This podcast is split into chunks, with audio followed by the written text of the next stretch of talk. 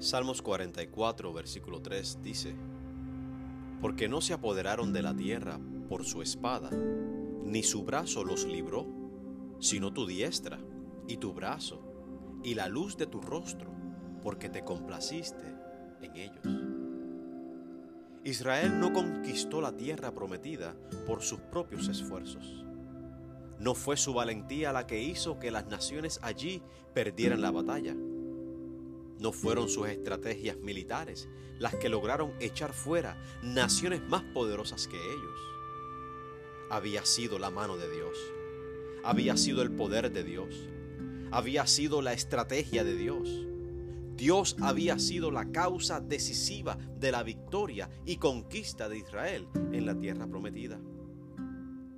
Dios había hecho todo eso porque amaba a su pueblo y por ende había hecho un pacto con ellos. Dios le estaba cumpliendo las promesas que cientos de años antes le había dado a Abraham.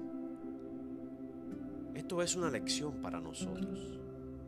Nuestras victorias las ha alcanzado el Señor. Él ha sido el que ha mostrado su brazo fuerte ante el enemigo.